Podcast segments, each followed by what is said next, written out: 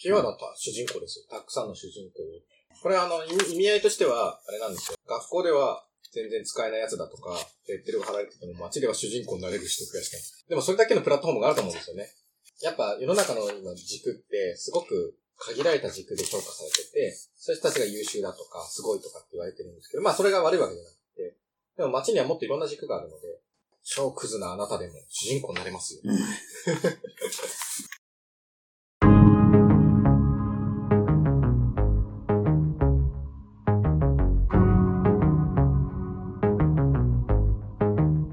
NPO 法人まちづくりエージェントサイドビーチシティのポッドキャスト番組 SB キャストです。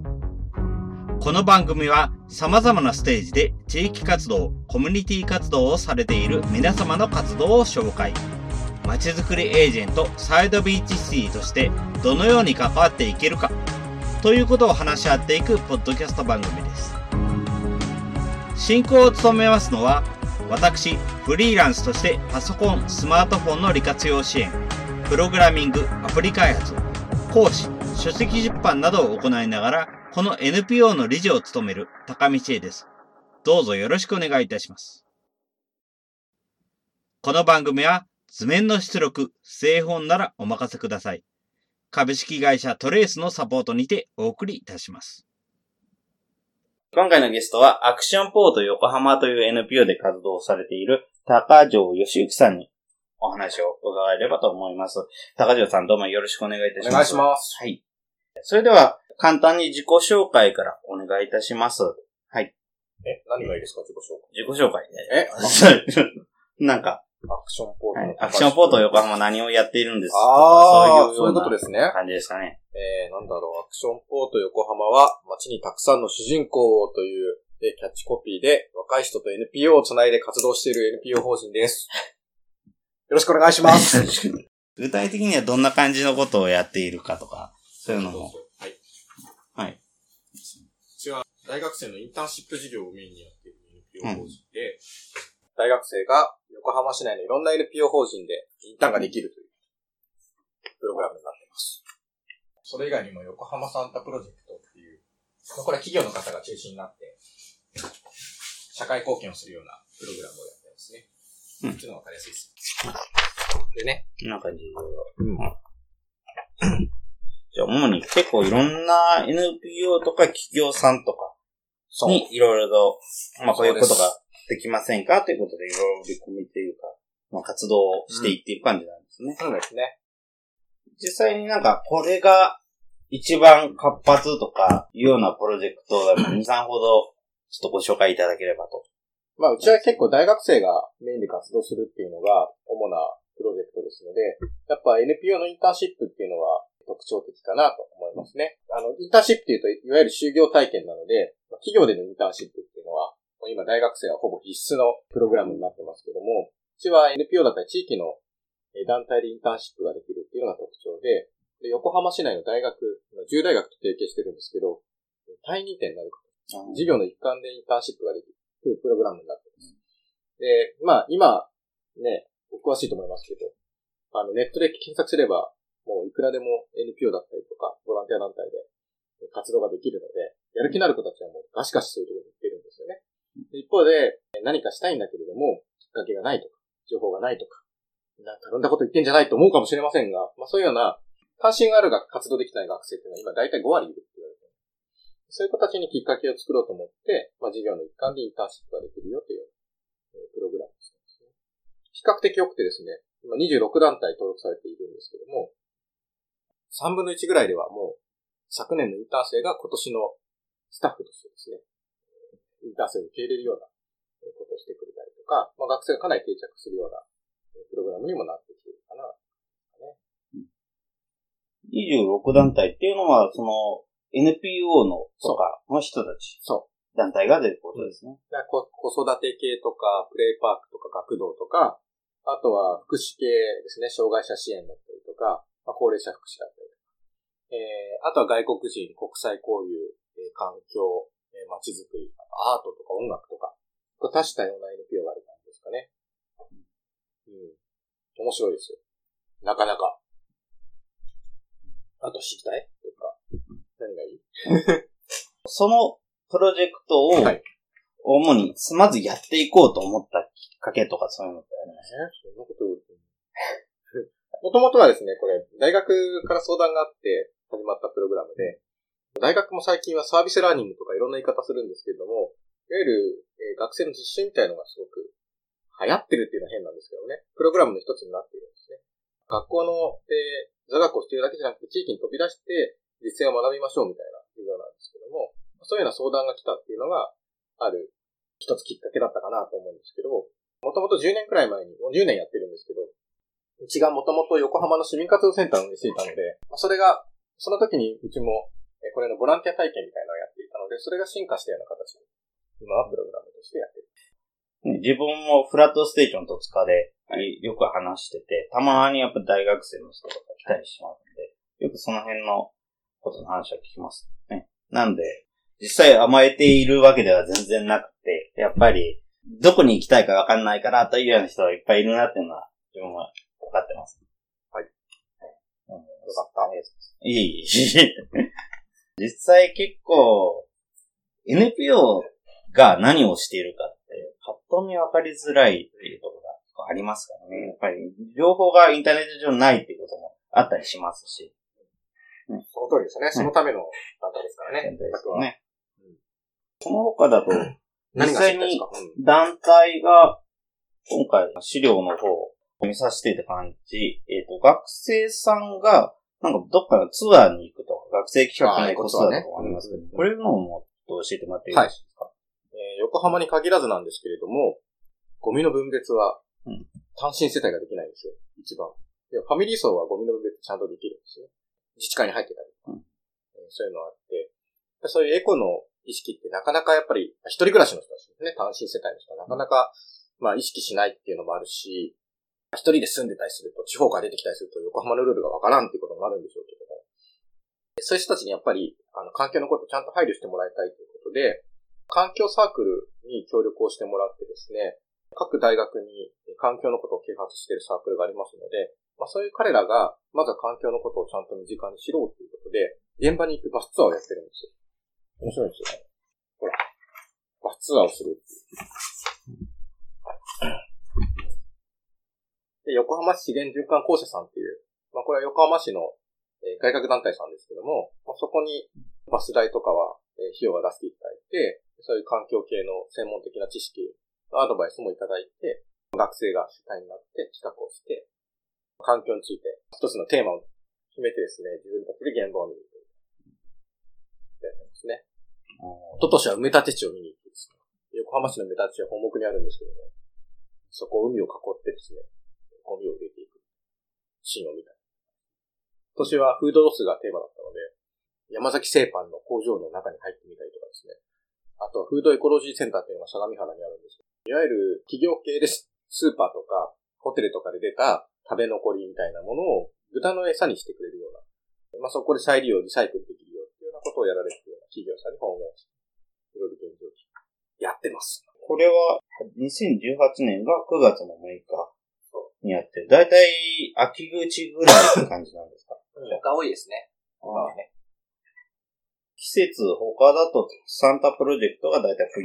そうですね。クリスマスですね。それ以外は基本的にはだ団体を、他の、さっきの26年代にいろいろと発見したりとか、っていうようなことをやっているっていう感じなんですかね。そんなことですね。もうほぼ、ほぼじゃあもう毎月いろいろ動いてらっしゃる感じね。そうですね。でもこれだけいろいろ活動されているということですけれども、何か課題に感じてることとかってありますか？課題ね。まあそもそもは、小学生、中学生とか、地域で参加する場があるんですけど、高校生とか大学生になると、例えば横浜市泉区とか、ね、もっと飛び越えてしまうじゃないですか。いろんな範囲になっていく中で、やっぱり、まあ、僕は子育て今世帯になってますけど、子育て世帯になるとまた地域に戻ってくるんですけども、その、やっぱり高校生から若手の社会人の間っていうのが、やっぱ地域にすごく慣れてしまう。そうですね。確かにないですそうね。だから例えば小学生、中学生の間は地域のおじいさんたちが面倒見てくれたりとか、地域のお母さんたちが面倒見てくれて、地域で環境活動してましたみたいな子がいるんですけど、高校になった途端に消えるじゃないですか。そういう人たち高こはギリギリ、例えば商店街のそばであれば、商店街で商品開発とか、そういうのあったりしますけど、大学は聞いたことがないです。まあ自分がそもそも大学行ったことないんで分かんないっていうのもあるんですけども。なんかほら、たまたまね、自分が住んでる高校が近くて、住んでる大学も近ければそういうことはあると思うんですうん。うん住んでる地域で関係するみたいなのがあり得るんですよ。うんだけど、大体そうならないじゃん。例えばあ、横浜に住んでても都内の大学に行くとか、まあ別に専門でもいいんですよ。専門学校に行くとか、あと働くだって、横浜で自分の地元で働くってほぼなくって、東京に働きに行ったりとか、まあ横浜って言っても、18区ある中でいろいろだったりするわけじゃないですか。で、自分の住んでるところで自分ね、ずーっと一生過ごしますって人はほぼほぼいないわけですから、今。まあ何らかの機会出ますもんね。やっぱそうなった時に、地域っていうくくりではなかなか、あの、若い人が地域貢献するわけはなくて、そういう彼らに少しきっかけを作ってもらったりとか、うんあとは彼らの日常の中に、まあ、ボランティア活動って言い方がいいかわからないけれども、まあ、地域との接点っていうのを持たせたいっていうのがうちの思いで、別にそんな重たいものじゃなくていいんですよ。毎週なんかすごいことやってますじゃなくてよくて、なんか気軽に、どうせ飲みに行くんだったら、地元の何々さんとかに行くとか、うんあとは、あの、何かあった時は自分がちょっとできる範囲で活動してみるとか、寄付してみるとか、応援してみるとか、なんか自分ができることをやりましょうみたいなことが、日常の中に根付いていく人がいることがいいなというのはすごく。で、あとはうちはよく言うのは、地域貢献をする人は増やしたいんだけれども、別に NPO に行く人は増やしたくなくて、むしろ NPO じゃない人を増やしたいんですよ。うん行政の中に NPO を理解してる人がいたりとか、企業の中に NPO のことを理解してる人がいれば、連携がめっちゃできる。そうですね。うんアクションポート横浜の活動を通して、NPO に入るじゃなくて、行政とか、そういうの場所に入ってくれる人が出てくれればいいな、みたいな。むしろむしろ。そうああ、まあむそうねしろその視点で今度、まあ5年10年ってスパンで、なんか連携しようぜとか、うん、横浜のために一緒にやろうぜっていう人を増やしたいんですよね。そうですね。そういうのいいですね。いい団体でしょ？はい。いい。本当に。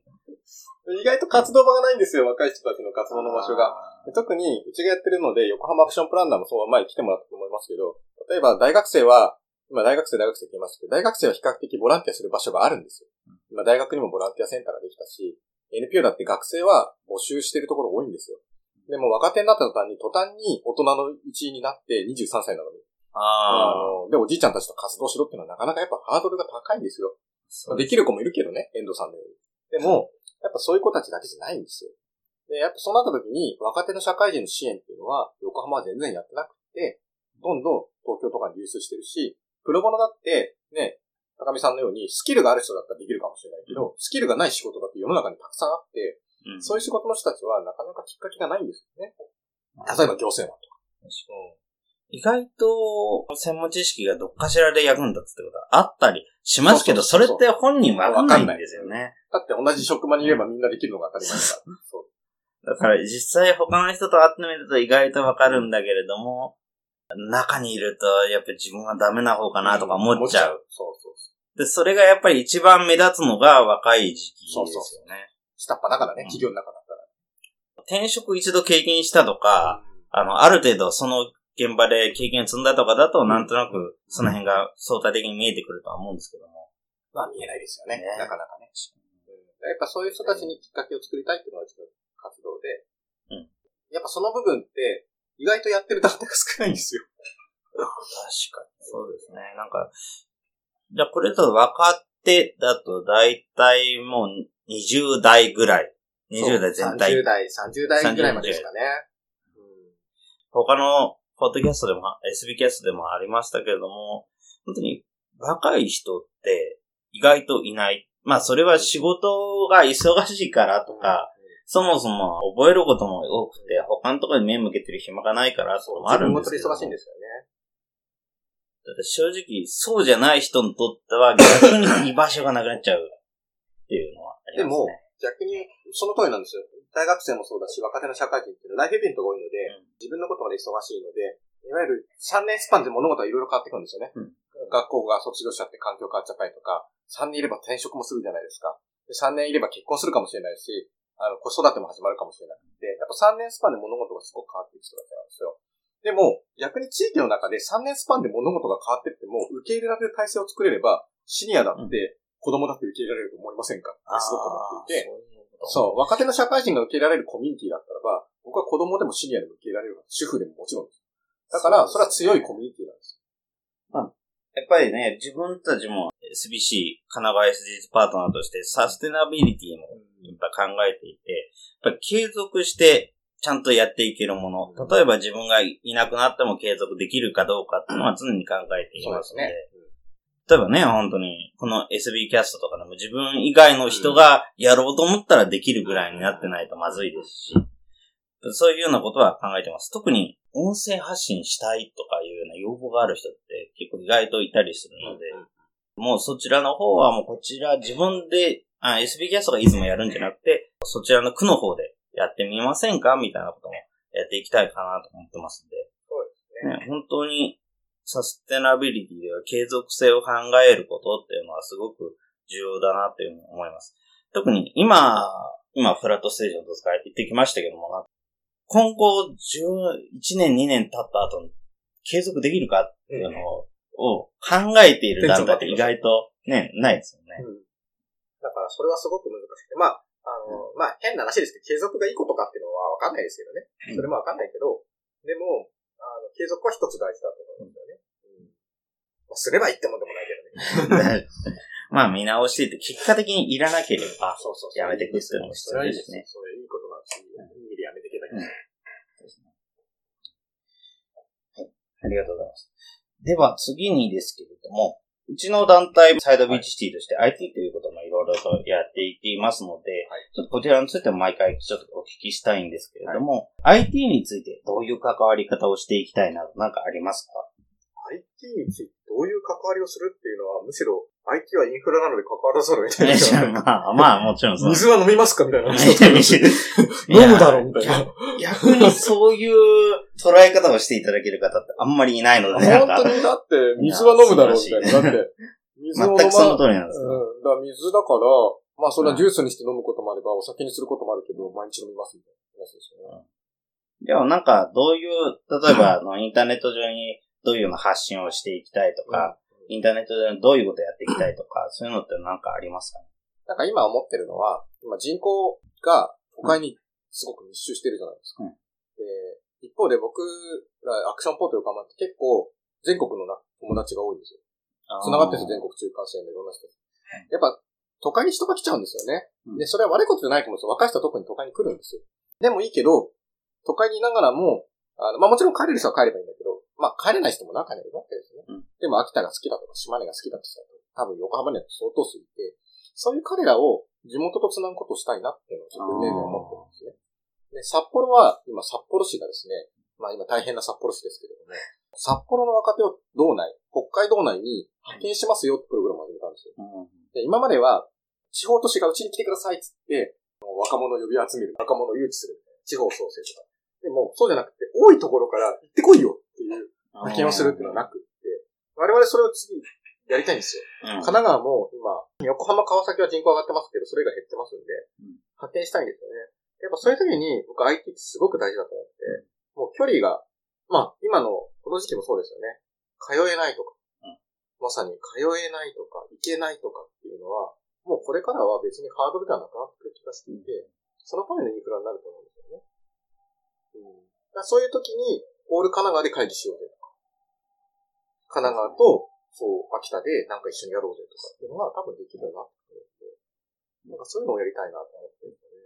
そうですね。なんか自分もコミュニティカフェいくつか見てはいますけども、やっぱコミュニティカフェとちょっとインターネットで結べれば面白いなっていうのは。オンライン上のコミュニティカフェやってみてください。いつ入ってもいるみたいな。どうもーってつって。ここにアクセスすればいるみたいな。一緒にこう乾杯できる。そうそうそう。なんか本当に、前、フラットステージの戸塚に、小笠原諸島の方が来て、向こうの区役所の職員やってるんで、向こうでコミュニティカフェを作りたいので、取材に来ました。で。で、じゃあ行こうかって言っても、船で25時間。しかもしけたらまた追加になっちゃうので、ちょっとつい、すぐ行ける場所じゃない。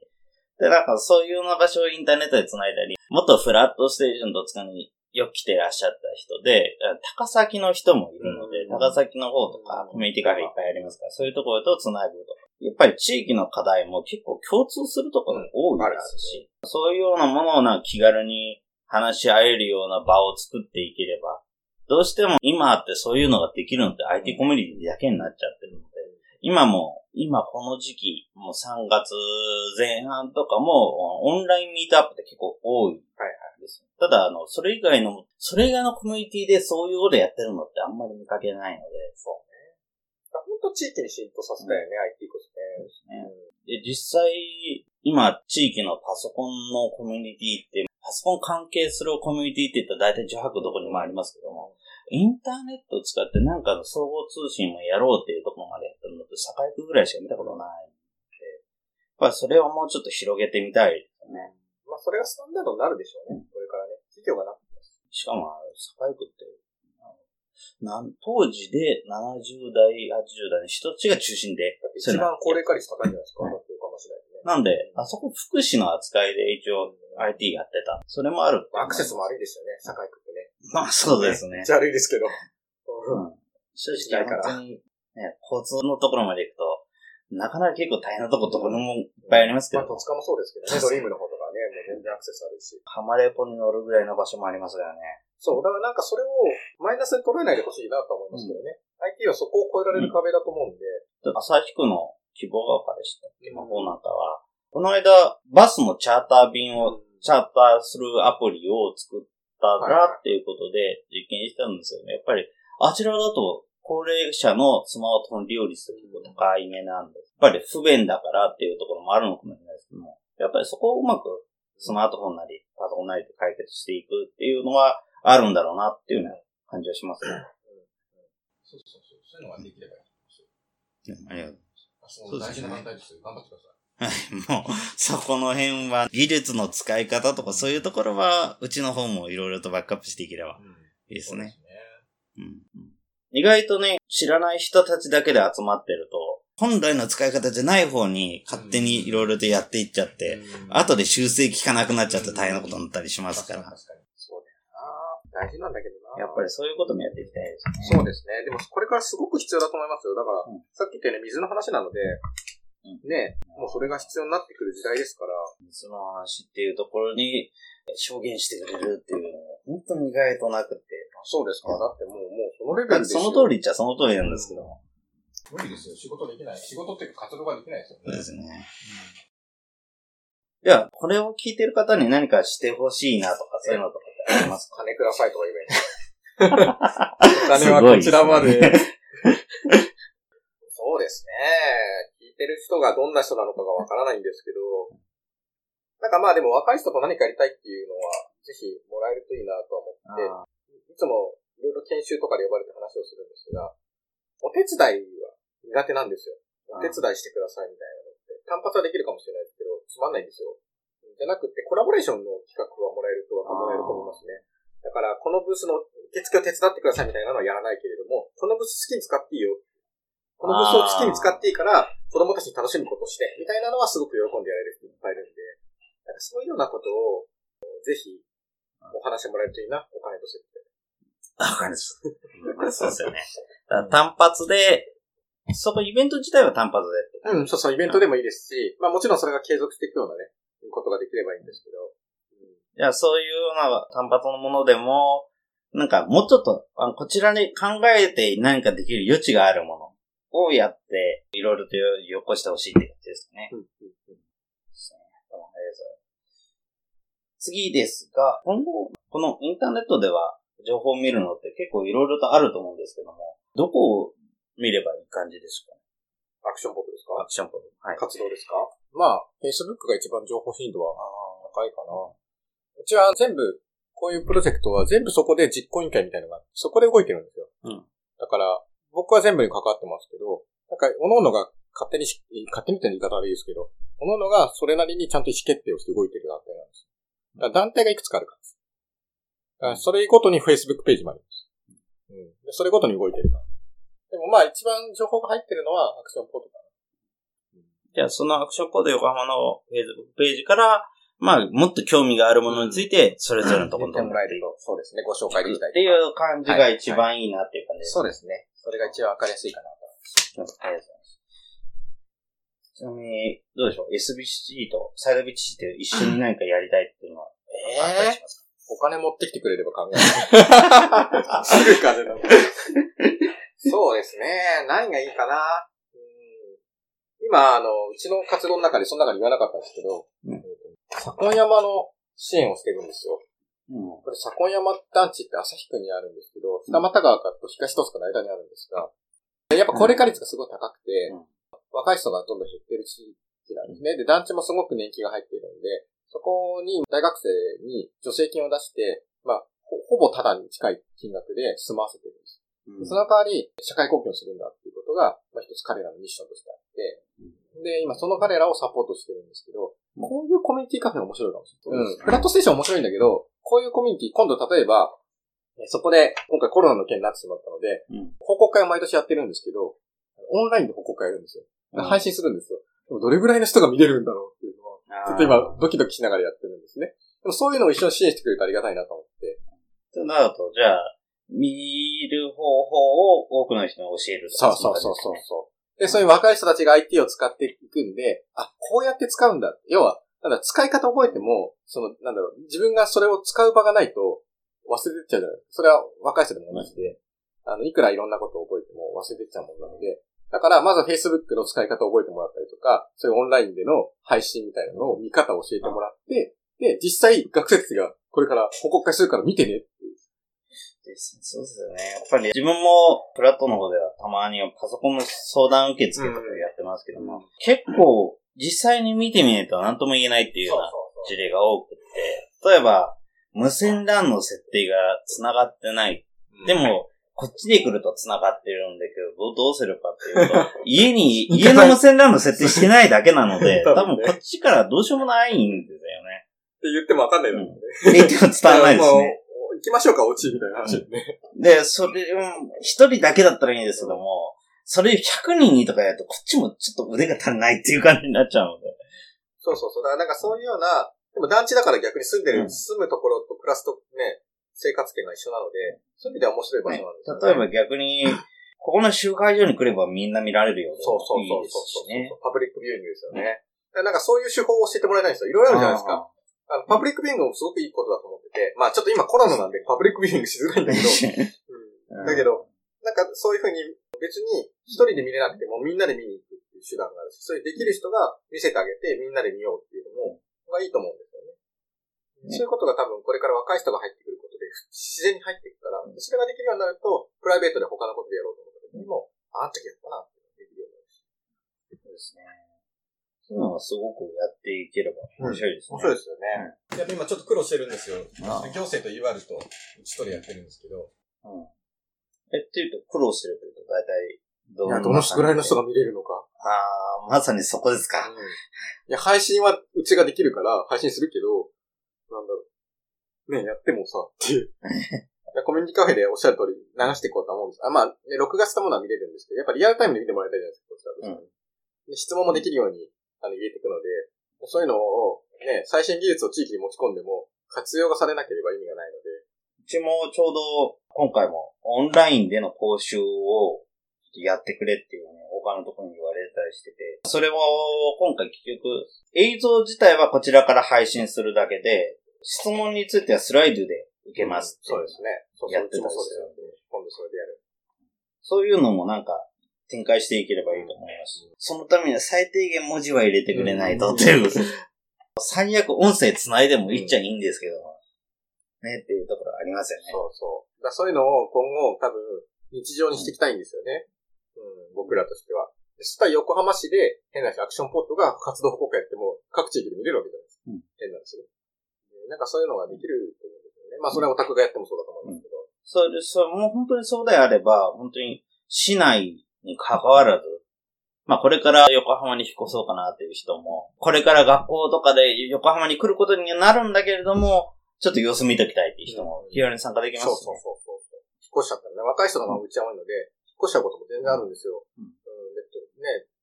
本当そうおっしゃる通り高崎ぐらいだったら普通に行っちゃうので、うん。そういう子たちが見れると大事だと思うんですよね。いろいろと話してあっという間にって過ぎちゃいましたけども、最後になんかこれ、これはうちのキーワードだとか、えー言いたいこと何かありますかっていうともう結構もう出ちゃってるような気もしますけれども。あ最近ね、でもね、アワード始めたんですよ。横浜アクションアワードっていうのを始めたの。お、そうなんです2か。週間ぐらい前、コロナが来る前に始めたんですけど。う大学生と地域がちゃんとパートナーシップを持って活動してる事例を評価する。始めたんですけど、めっちゃ面白くて。うん。自治会に若い人が入っていくパターンだったりとか、農家さんに若い人が入っていくパターンだったりとか、なんかいろんな連携の仕方っていうのがあって、そういう事例を今後我々は増やしていきたい。うん。そういう地域に根をつけて、で、そこが持続可能になっていく。若い人が入れ替わっても、地域側が支え合ったりとか、若い人が頑張ったりとか、まあいろんなドラマがありながら、そこで、こういろんな若い人たちが活動できて、それを送り出していく地域が、むしろその若い人たちのエネルギーを受けて元気になっていくみたいな。うんなんかそういうようなことをうちはやっていきたいんですよ。あ、これを、プレゼン自体はもう15日にやったんですね。そうそうです。対象も決まったんですよね。そう、面白いんですよ。ぜひ、うん来年もやるんで来てくださ来年の、だいたいまた2月い。多分、中旬ぐらい。コロナが流行る前にやります。まあでもこの時期ね、インフルエンザとかもありますからね、本当に、毎年こんな感じになられたら大変ですからね。まあ来年はね、コロナはさすがに対策ができてると思いますけど、ですね。あでもフェリ、フェリス女学院とかも結構出てますし、本当に結構横浜市全体でいろいろやってらっしゃるって感じですね。そうです。へーなんか、他、キーワードみたいなのってありますか？キーワード、キーワードは主人公ですよ。たくさんの主人公。これあの、意味合いとしては、あれなんですよ。学校では全然使えないやつだとか、レッテルが貼られてても街では主人公になれる人増やしたい。でもそれだけのプラットフォームがあると思うんですよね。やっぱ世の中の今軸ってすごく限られた軸で評価されてて、そういう人たちが優秀だとか、すごいとかって言われてるんですけど、まあそれが悪いわけじゃなくて、でも街にはもっといろんな軸があるので、超クズなあなたでも主人公になれますよ。街にはそれだけの可能性があるうんですね。うん。もちろん優秀な人は優秀でいいと思うんですけど、でも街にいる人たちの変わった人が受け入れられるようなコミュニティって、それはそれでまたあるんで、それでいいと思います。ありがとうございます。はい。では、大体、どうですか？なんか他は大丈夫ですか？特にもっと、もう何もないもっとこれはとか僕の。評判を落とさないように研修お願いします。他もなんか簡単じゃない？なんか変なこと言ってるかもしれない。いや、大丈夫ですよ。そんなにピー、とピーとか言ってくださいそん。なにこん変なことは言ってなかった口悪いんで、バーバーとかチチとか言っちゃうから、ピー、って言ってくるもし言ってたら。うん。大丈夫ですよ。本当に、すごく楽しくお話しさせていただきました。ありがとうございます。じゃあ、大体こんな感じで。はい、はいありがとうございました。はい今回はアクションポート横浜で活動されている高城義之さんのお話を伺いました。どうもありがとうございました。ありがとうございました。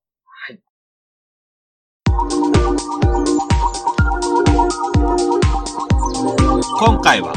街にたくさんの主人公をというキャッチコピーで若い人と NPO を結ぶ活動を行うアクションポート横浜の高城義行さんに団体の活動と若い人たちに向けた活動を行う意義についてのお話を伺いました。アクションポート横浜は横浜市内の NPO で大学生がインターンシップを行うという事業を展開しています。何かしたいんだけど、きっかけがない、情報がない、ということで、関心はあるが活動できてないという学生は多く、そういう人たちにきっかけを作りたいというのがこの活動の趣旨。インターンシップの場を提供できるという登録団体も多く、学生の定着率も高い事業となっています。その他にも、秋には学生指導によるエコを知るバスツアーの開催。冬には横浜に笑顔をプレゼントするという目的を持つ横浜サンタプロジェクトなど様々なプロジェクトを実施。若い人たちに活躍の場を作るため、毎月積極的な活動を行っています。アクションポート横浜が課題に感じていることとしては、高校生、大学生、若い人たちに社会参加の場がないということ。若い人にはライフイベントが多く、自分のことだけでも忙しい。そんな若い人に地域との接点を作りたい。特に大学を卒業して間もない若手社会人には地域や NPO に関わる場所がない。そのような人々を受け入れられる体制を地域に作っていきたい。それが結果的に強いコミュニティを作っていくのではないか、と高城さんは思っています。アクションポート横浜の活動のキーワードは、街にたくさんの主人公を。学校では使えないやつとレッテルを貼られている人も、街では主人公になれる。街にはそれだけの可能性があると思うと、高城さんは言います。世の中はかなり限られた軸で評価されていて、その人たちが優秀とされているが、それ以外の評価軸が街にはある。より多くの人にその可能性に気づいてもらうために、アクションポート横浜は活動を続けています。また、都会にいながらも地元とつながれる、そんな仕組みも作っていきたいと考えているとのこと。IT は通えないとかいけないという問題をハードルではなくす力がある。例えば、オール神奈川で会議しようとか、神奈川と秋田で一緒にやろうとか、そういうことをやってみたい。IT はインフラなどで関わらざるを得ない。だからもっと活用をしてほしい。それは IT による地域課題解決を図る私たちまちづくりエージェントサイドビーチシティとしても非常に頼もしい言葉です。若い人が何かをしたいというのを応援したい。コラボレーションをしたいという企画があれば、ぜひ連絡をしてほしいとのこと。地域で活動をしていらっしゃる方、アクションポート横浜と一緒に活動をしてみませんか？最後に感想の受付ですが、このポッドキャストの感想は、Twitter や Facebook などで受付しております。ハッシュタグは sbcast045。アルファベットで s, b, c, a, s, t 数字の045で投稿いただけると幸いです。それらが使えないという方は、まちづくりエージェントサイドビーチシティサイトのお問い合わせフォームなどからご連絡いただければと思います。今後も、この番組では様々なステージで地域活動、コミュニティ活動をされている皆様の活動を紹介していきたいと思います。それぞれの視聴環境にて、ポッドキャストの購読、ないしチャンネル登録などをして、次をお待ちくださいませ。それでは、今回の SB キャストを終了します。皆様お聞きいただきましてありがとうございました。この番組は図面の出力、製本ならお任せください。株式会社トレースのサポートにてお送りいたしました。